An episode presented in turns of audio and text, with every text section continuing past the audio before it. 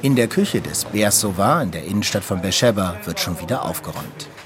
Die Mittagessen der Sozialeinrichtung sind ausgeliefert oder wurden abgeholt. Es gab klassische israelische Hausmannskost, nicht unbedingt fettarm, aber ganz sicher sättigend. Denn Bersova heißt übersetzt Brunnen der Sättigung. Der 87 Jahre alte Josef kommt seit mehr als 20 Jahren hierher und hat auch selbst als Freiwilliger mitgeholfen.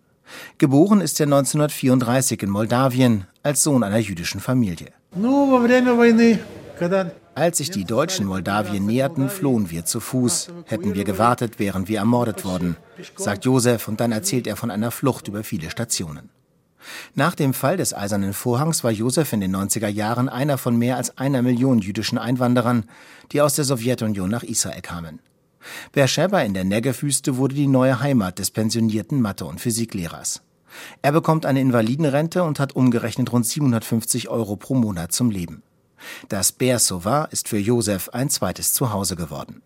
Eres Nagauka leitet die Einrichtung, die man in Deutschland wohl Suppenküche nennen würde. Die meisten unserer Kunden sind Holocaust-Überlebende. Es sind ältere Leute, Menschen, die alleine leben. Es sind Menschen, für die die warme Mahlzeit, die sie hier bekommen, oft die einzige am Tag ist. Wenn ich kann, gebe ich ihnen daher eine Mahlzeit bei uns und lasse ihnen auch etwas für zu Hause einpacken. Das Bersova liefert auch Essen auf Rädern. An diesem Tag sitzt die Studentin Galit hinter dem Steuer des VW-Busses. Die Holocaust-Überlebenden nennt Galit eine unsichtbare Bevölkerungsgruppe, die Corona-Pandemie habe das Leben vieler Überlebender noch einsamer gemacht, erzählt sie.